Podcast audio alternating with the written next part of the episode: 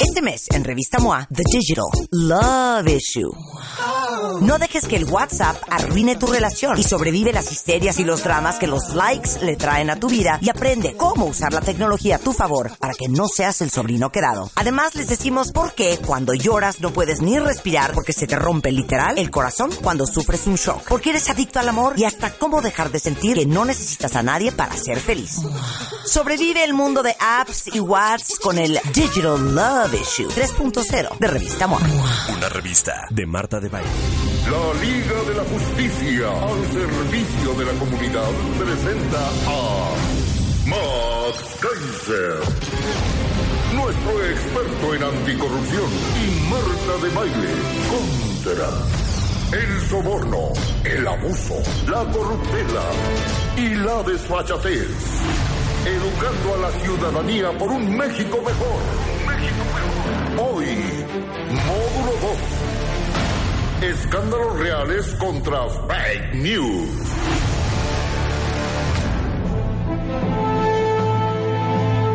Ya llegó la Liga de la Justicia de Cuentavientes. Ahora sí nos va a volver a caer la voladora.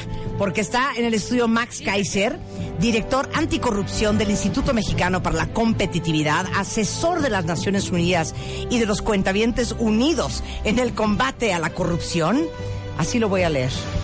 Miembro de la Anti-Corruption Academic Initiative de la Oficina de Naciones Unidas contra Droga y el Delito, autor del libro El combate a la corrupción, la gran tarea pendiente en México, y hoy, módulo 2 de clases de anticorrupción con Max Kaiser en W Radio. ¿Te gustó cómo te presentó? Buenísimo. No, neta, son nuestras clases de corrupción, de corrupción, ¿eh? No, sí. ¿De qué trata este segundo módulo, maestro? Esta segunda lección. Es Exacto. una lección muy importante. Es como una especie Venga. de propedéutico para las elecciones. Para las elecciones, ¿ok? Tenemos que prepararnos para que no nos pase lo mismo que a los norteamericanos. ¿no? Eh, es un tema importantísimo.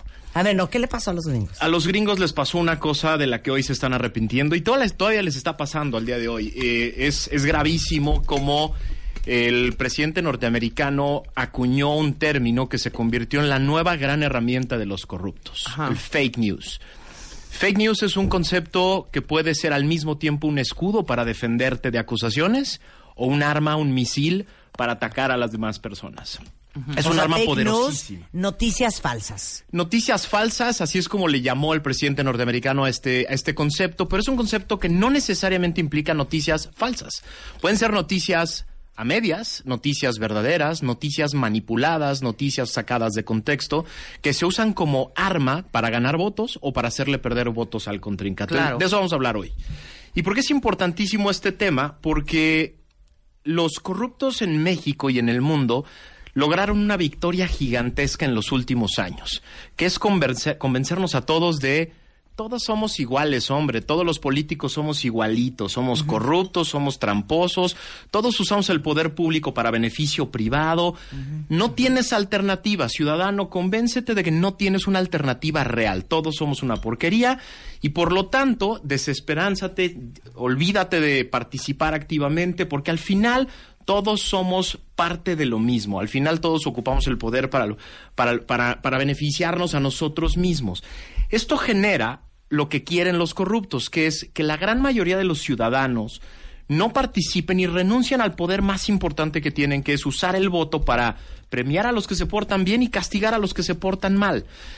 El poder más importante que tiene un ciudadano en un, en un país democrático es darles el poder y Claro. quitárselos cuando hicieron mal su chamba. Cuando se genera esta desesperanza de todos son iguales, el ciudadano deja de usar ese poder.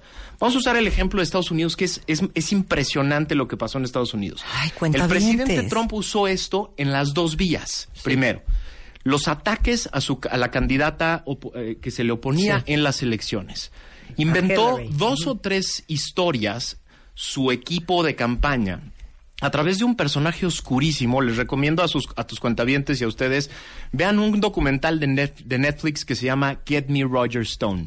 Get Me Roger Get Me Stone. Roger Stone. Es una explicación maravillosa. Este tipo es el tipo oscuro que desde hace muchos años usa al Partido Republicano para promover intereses privados. Y es el experto en crear fake news, es el experto en crear los grandes escándalos.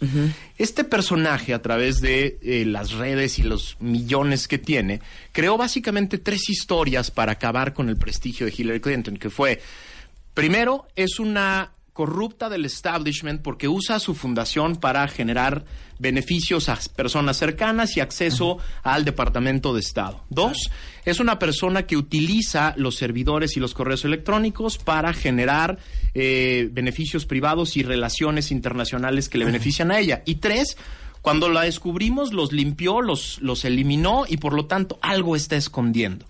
A partir de esas notas, Claro. empezó a generar toda una campaña que acabaron en este horrible canto que hacían en, el, en, el, en la convención eh, republicana, que era el lock her up, lock her up, enciérrenla, enciérrenla. Cada uno de los personajes que pasó al, al podio antes de Trump incitaba a la gente a gritar, enciérrenla, encierren a la opositora, ¿no? Esto generó una desconfianza brutal en la gente que tenía dudas, ¿no? La gente que decía, Claro. igual y sí, igual y no, Hillary Clinton no me acaba de convencer. Con esto se acabó de generar una, eh, una duda completa para que vot- votaran en contra. Pero ahora, en- como presidente, usa el concepto de fake news. No, para, para, para, para un segundo. Y justamente, no sé si se acuerdan, cuentavientes, pero eran de un par de semanas antes de la elección. Así es. Sale otra vez el cuento de los malditos mails. Claro. Y entonces la FBI dice, Cami, oye, sí voy a, a hacer mi investigación. Sí, voy a abrir el caso. Y- ya, ¿no? eso fue la estocada final. La estocada final, la explosión final de este, de este, de esta herramienta, ¿no? Si ustedes recuerdan, Hillary Clinton gana el voto popular por más de 3 millones de votos, pero pierde en estados clave justo por el tema de la confianza. Las encuestas de salida lo que decían es no confío en ella, ¿no? Bueno, ahora como presidente lo usa al revés.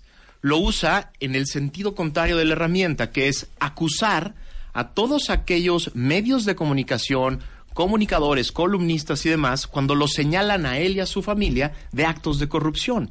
Y lo que sale, no sale a defender el caso, no sale a defender por qué no es cierto, no sale a poner pruebas. Lo único que sale a decir es fake news. Esos medios, CNN me quiere atacar, CNN inventa cosas, MSNBC, Rachel Maddow, son personajes que tienen una agenda en mi contra y que le están ayudando al FBI. Lo que estamos viendo estas últimas dos semanas es terrible. Está utilizando eh, este, todo este escándalo del memo, rapidísimo lo explico en 30 segundos. Venga. Un, eh, un republicano que se llama Devin Nunes, que es el encargado republicano del Comité de Inteligencia, hace un memo con su opinión de la intervención del FBI y entonces el aparato de comunicación Fox News y otros se dedican a decir que ese memo es el que prueba que el FBI, una de las instituciones de más prestigio de Estados Unidos, eh, están utilizando su poder para atacar de manera ilegal al presidente Trump. Entonces, es una herramienta que funciona en un sentido o en otro. Hay un par de encuestas brutales, una de Pew Research, que dice que en el 2016 el 64% de los norteamericanos al final de diciembre dijeron, estoy confundidísimo.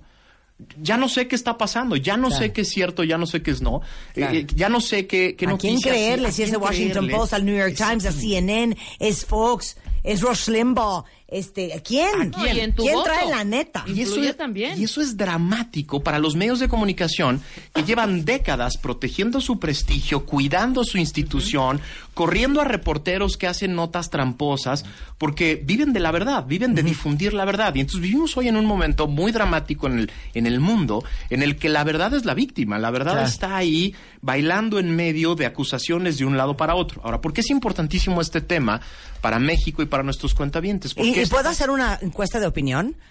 A ver, cuentavientes, a- a- eh, tocando el punto que dijiste hace un momento, Max. Muchos de ustedes a lo mejor están pensando, ¿sabes qué? Ni voy a votar. Porque ¿para qué voto? Si de todos modos van a hacer trampa, de todos modos de nada sirve, o ¿sabes qué? No voy a votar porque no me gusta ningún candidato y bla, bla, bla.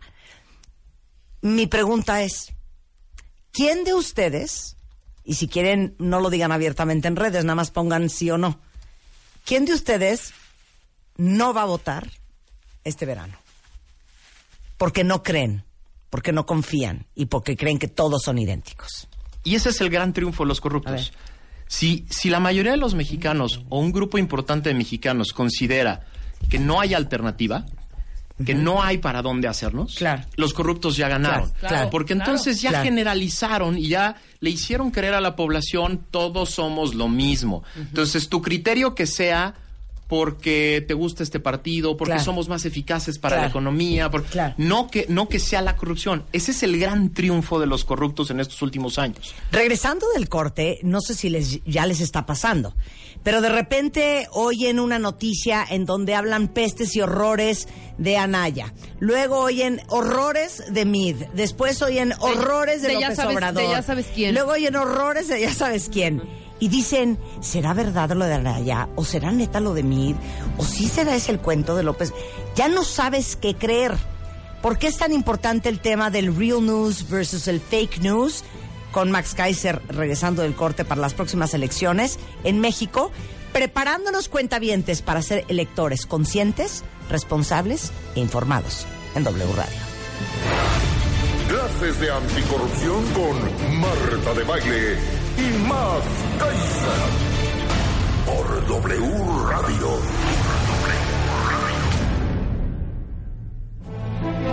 Ahí les va, cuentavientes. Eh, me imagino que si están un poco enterados de lo que pasa en el mundo, sobre todo en Estados Unidos, se han dado cuenta que el presidente Donald Trump puso de moda este término que es fake news, que es información falsa, que usan los corruptos para darle en la torre al contrincante, para armar historias, para desacreditar al otro. Y hoy está con nosotros Max Kaiser, director anticorrupción del Instituto Mexicano para la Competitividad. Pero por sobre todas las cosas, el cargo más importante que tiene en México es maestro anticorrupción, profesor emérito de los cuentavientes en temas de anticorrupción. Y ese es un gran honor además. Y eso es un gran honor. Y estamos en nuestra clase 2. Y ahorita, después de darnos como toda la explicación de qué onda con el fake news y por qué fue eh, tan importante cómo se jugó en las elecciones en Estados Unidos y cómo perdió Hillary Clinton por fake news, ¿en qué nos impacta a nosotros aquí en México, ahora que vienen las elecciones, el no saber qué información que ves en la tele, que ves en Twitter, en alguna red social, en el periódico, real y verdadera y qué información es falsa. Max, adelante. Es un tema importantísimo porque según el INEGI, según la ENSIG, que es la encuesta nacional de calidad eh, de gobierno, el tema de la corrupción junto con la inseguridad son los dos temas que más le preocupan a los mexicanos. Y según la mayoría de las encuestas, incluso una que hicimos aquí, el elemento definitorio para votar es la corrupción, ¿no? Quiere decir que los candidatos, la tentación más grande que van a tener los candidatos, no solo los presidenciales, ¿eh? los candidatos de las 3.400 elecciones que hay este año, es usar fake news en estas dos vías, la vía O sea. de ataque y la vía de defensa, ¿no? La vía de decir, mis contrincantes hicieron A, B y C y cuando me atacan a mí, fake news, el medio me quiere atacar. Lo van a usar de las dos maneras, te lo aseguro desde ahorita, ya lo están empezando a utilizar, Claro. ya vemos a los coordinadores de campañas al- sacando en los programas de, de televisión este, sus cartelitos, ¿no? Y, y notas periodísticas y demás. Y ya tenemos casos en México sobre el tema. Te pongo un ejemplo muy concreto. De los cuatro candidatos que están en los cuatro primeros lugares según las encuestas. Ok, Anaya. An- eh, Andrés Manuel López Obrador, Anaya, Mid y Margarita Zavala, de los cuatro, un tema ha sido ya objeto de fake news, que es su patrimonio, ¿no? Bueno, lo- pues lo de Querétaro con Anaya. de los cuatro. ¿no? Claro. De los cuatro ha habido notas que rápido las toman los contrincantes para decir o que es un mentiroso, o que es un corrupto, o que tiene más patrimonio del que tiene. Es un ratero. Y, y en realidad ninguna de las notas tenía sustentos completos, ¿no? Y lo que tenemos es guerras de misiles entre todos, y lo que acaba diciendo la población es, pues a lo mejor todos son unos mentirosos y todos son unos tramposos, ¿no? Claro, ¿y sabes qué pasa? Porque es así, cuentavientes.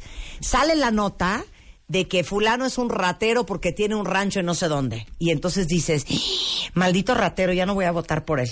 Y entonces luego sale esa persona hablando de ese rancho y explicando que el rancho no es de él, que es de su familia, que es de su abuelo. Y ya nadie lo pela. Ay, claro, o ya nadie lo pelo, No, ya dices, no lo pelas, ya ¿sabes qué? no le Ya no voy a votar por él. O ¿sabes qué? No, es que sí le creí, entonces sí voy a votar por él. O por una estupidez y por un fake news, cambias tu decisión. Entonces, en este bombardeo y en estos misiles, ¿cómo nosotros podemos saber qué es verdad y qué no es verdad. Esa es, esa es la clave de hoy.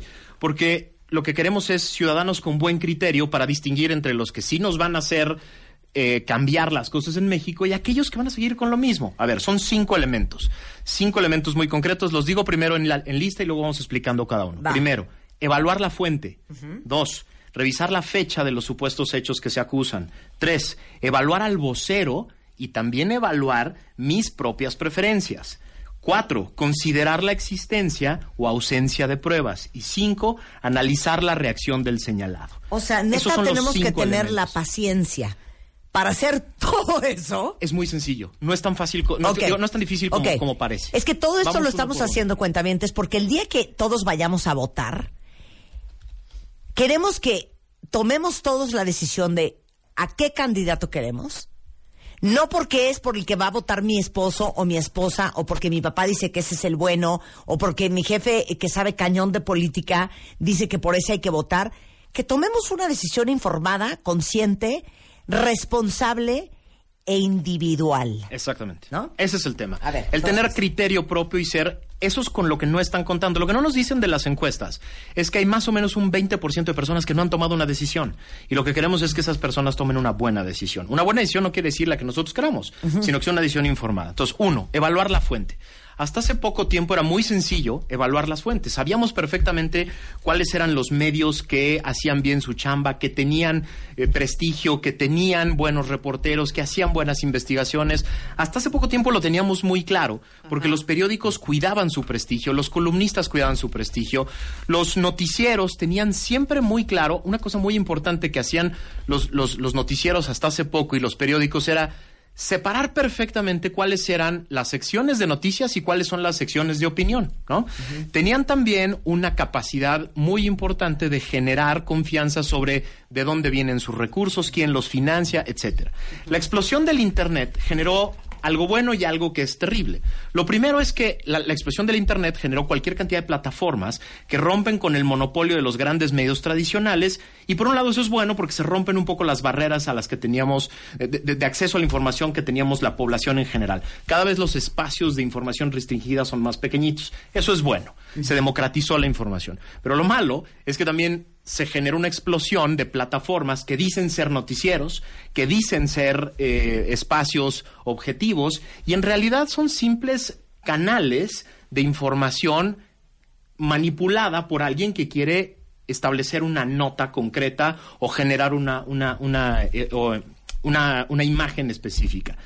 Tres, tres criterios para evaluar un medio de comunicación muy sencillos. El primero, ¿cómo vive ese medio de comunicación? O sea. ¿De quién se financia? ¿De dónde saca sus recursos? ¿no? Si es un medio de comunicación que saca sus recursos de vender espacios noticiosos a quien sea y que no tiene un, un- un- un proveedor concreto, por ejemplo, el gobierno o los gobiernos, es un medio de comunicación que tiene cierto grado de independencia. Dos, ¿cuántas veces se ha probado que ese, ese medio de comunicación miente o dice verdades a medias? Una es un, es un error. Hasta el New York Times tuvo que Sí, correr sí, a un sí, par de reporteros hace poquito. Pero que más de una vez se haya demostrado que ese medio de comunicación mintió abiertamente, dijo algo que no era cierto, generó una verdad a medias, eso ya nos debe empezar a generar desconfianza. El tercer elemento, ¿qué tan fácil es distinguir la sección de noticias de la sección de opinión? Es una de las trampas más importantes que hacen estos medios chafas. En la sección de noticias te combinan opinión y no sabes si lo que estás leyendo es una noticia o es la opinión del medio o la opinión de una persona. Con esos tres criterios podemos evaluar medios de comunicación. Bueno, solito te metiste en camisa de once varas. Me metí en camisa de once varas. ¿Cuál es el medio en México más confiable? Yo creo que sigue siendo el periódico. ¿Cuál? Yo creo que sí. No, eso sí, no, eh, eso sí yo creo que depende de cada, de cada, de cada, eh, de cada persona. Y te voy a decir por qué. Porque es el espacio donde se puede hacer esta distinción entre noticias, expertos, documentos, pruebas, investigación y al mismo tiempo poner en otra sección opinión. ¿no? Sí. Los otros medios, a los otros medios les está costando mucho trabajo la combinación. Claro. O les está costando mucho trabajo la distinción entre Claro. opinión y noticias. ¿no? Claro. Entonces, todavía, en- y es, eh, desgraciadamente, es un medio que parece estar en, en- en peligro de extinción, ¿no? Los periódicos en México y en el mundo están teniendo graves problemas de financiamiento. O sea, no nos quiso decir cuál. No. No. Es, es- eso yo creo que es cuestión de opinión, ¿no? Ok. Muy bien. Así es el hazme primer elemento. Evaluar, Con señas. evaluar, al- evaluar mímica. la fecha. ok. O sea, el primero fue evaluar al medio. Dos, evaluar la fecha. ¿no? Es, es muy común y pasó en Estados Unidos que de pronto parezca como noticia un hecho de hace 15 años, descontextualizado, eh, sin la explicación completa, sin la posibilidad de que, de, de que los involucrados participen y lo único que tiene como, eh, como, como intención Claro. es generar hoy una imagen completamente diferente de lo que... eh, Yo me acuerdo cuando salió la nota de que George Bush Jr., eh, presidente de Estados Unidos en ese momento, eh, me, me acuerdo que el encabezado, estoy casi segura que lo leí en digital, decía George Bush Jr. eh, fu- fuma mota. Por ejemplo. Y entonces en una cabeza secundaria chiquitita decía 35 years ago in his sophomore year, ya sabes, hace 35 años cuando estaba en college. Exactamente. ¿No? Vamos a ver mucho de eso. Sí. Vamos a ver muchas notas de hace años que ya fueron o desacreditadas o ya fueron explicadas o ya fueron o, o- o Sí, están hoy descontextualizadas y las vamos a ver. Un buen elemento para, para saber si la información es fake news o no es la fecha, la fecha Claro. de los hechos. Tercer elemento, evaluar al vocero y también evaluarnos a nosotros mismos. ¿Por qué? A ver, no es lo mismo un escándalo de corrupción que surge de una autoridad o que surge de un medio de comunicación que hace toda una investigación y que hace, eh, que, junta pruebas, que hace entrevistas, que pide información a instancias de gobierno, que una nota que sale de un trascendido, ¿no? Fuentes eh, cercanas a no sé quién Sí, me sí, informan sí, que, ¿no? claro. Ya de ahí sabemos que algo Claro. puede estar, eh, Claro. eh, que, que el medio puede estar siendo Claro. utilizado para difundir algo. Miren, seguramente lo han visto mucho en los tabloides gringos y hasta en los tabloides mexicanos, que de repente en todos esos chismes te ponen, ya sabes, de por ejemplo, eh, eh, Madonna eh, odia a sus dos hijas adoptadas. Fuentes cercanas al artista nos informan. Fuentes cercanas al artista, pues ¿quién fue? ¿Por qué no te ponen el nombre? Exacto. Y no te ponen el nombre porque seguramente es fake news. Exacto. Cuando es algo verdadero, te dice, la agencia de investigación de la CIA eh, lanzó un comunicado que pa, pa, pa, pa, pa, o sea, la oficialidad de la fuente que te está dando el, el es fact, importantísima. ¿no? Mira, y se vale, se valen las fuentes ocultas, porque muchas veces las fuentes no quieren revelar Sí. o, o- corren peligro por revelar información. Pero no es lo mismo una fuente oculta que además tiene sustento después con pruebas que me dijeron que, Sí. opinan que, etcétera. Sí. Ahora, si el vocero, por ejemplo, es el candidato mismo, el líder del partido, el eh, coordinador de la campaña, si ese es el que está difundiendo la nota, a ver, no sabemos si Hay es falsa. No sabemos si es falsa o no. Sí. Lo que sí sabemos de, de cierto es que la, la está usando para algo. Hay intereses secundarios, hay agenda sabemos, escondida, ¿no? claro. Ahora, otros voceros, columnistas. Yo no tengo ningún problema con que los columnistas declaren sus preferencias o declaren sus fobias. Está perfecto, qué bueno que lo hagan. Son ciudadanos, tienen derecho. Ahora, cuando ya un columnista declaró su fobia o declaró su preferencia y se convierte en vocero de información, también hay que ponerle comillas a esa información y saber si en realidad se trata de una noticia o de una opinión de alguien que ya tiene claramente una preferencia. Pero también en este tercer punto hay que evaluarnos a nosotros mismos, ¿no? Lo comentamos ahorita en el corte.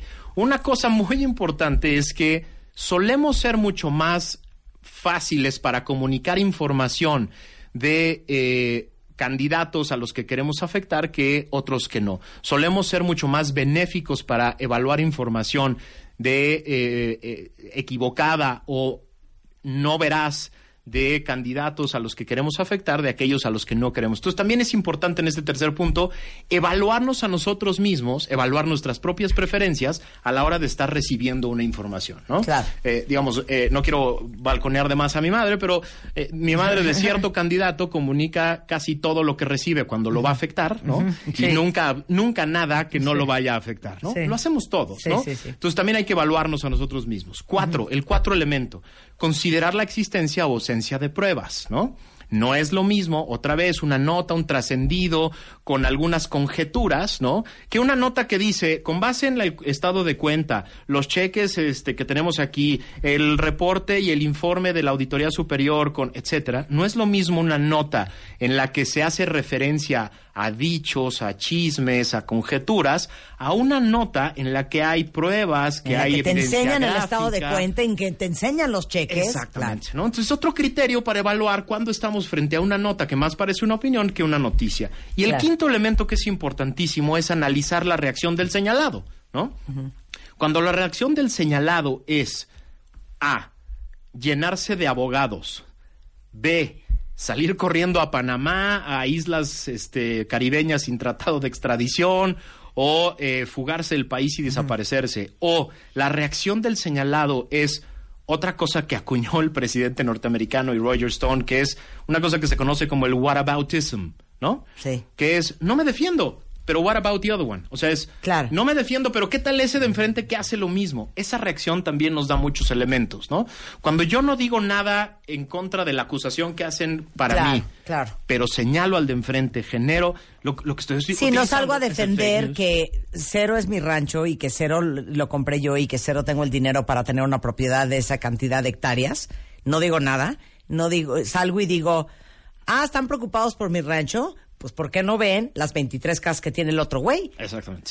Pero del rancho nunca se toca el tema, Exactamente. ¿no? Cuando ves cualquiera de estas tres reacciones, sabes que estás, la nota se acercó a un lugar que A ver, duele. ¿por qué alguien claro, transparente, honesto y que verdaderamente no tiene cola que le pisen, saldría públicamente a defender el punto como gata boca arriba? Por supuesto, ese es, el, ese, es, ese es el elemento que hay que tomar en cuenta. Cuando el señalado sale y dice, aquí están las cuentas, aquí están los cheques, aquí está la información que contradice eso, cuando se le ve tranquilo contradiciendo el fake news, podemos tener un elemento de que en realidad era fake news, ¿no? Entonces, estos son los cinco elementos que vale la pena considerar. Si, te, si nos volvemos si lo con- convertimos en parte de nuestro sistema de enterarnos de las cosas todos los días, no es tan difícil. Evaluar al medio, evaluar al vocero, saber si hay pruebas o no hay pruebas, evaluar la reacción de la, de, de la persona, se convierte en parte de lo que hacemos todos los días. Podemos hacer lo que tiene que hacer un ciudadano, que es olvidarnos de aquellas notas que son solo guerra de lodo electoral entre, entre candidatos y convertirnos en personas que nos, eh, que nos hacemos responsables de exigir justicia cuando hace falta. No tienen ustedes una idea, cuentavientes, con este profesor emérito que tenemos aquí, Max Kaiser. Las clases que les vamos a dar para que ustedes voten como Dios manda. Porque, como en un mesecito, les vamos a dar una clase de las 10 preguntas que nos tenemos que hacer todos antes de tomar la decisión final de por quién vamos a votar. Porque si bien eh, lo dicen aquí en, en- en redes sociales, eh, y quiero tu opinión al respecto, pesado, este, oye, puedes hablar de la democratización de la información, uno, y dos, pregunta una cuenta ¿hay muchos medios en México vendidos?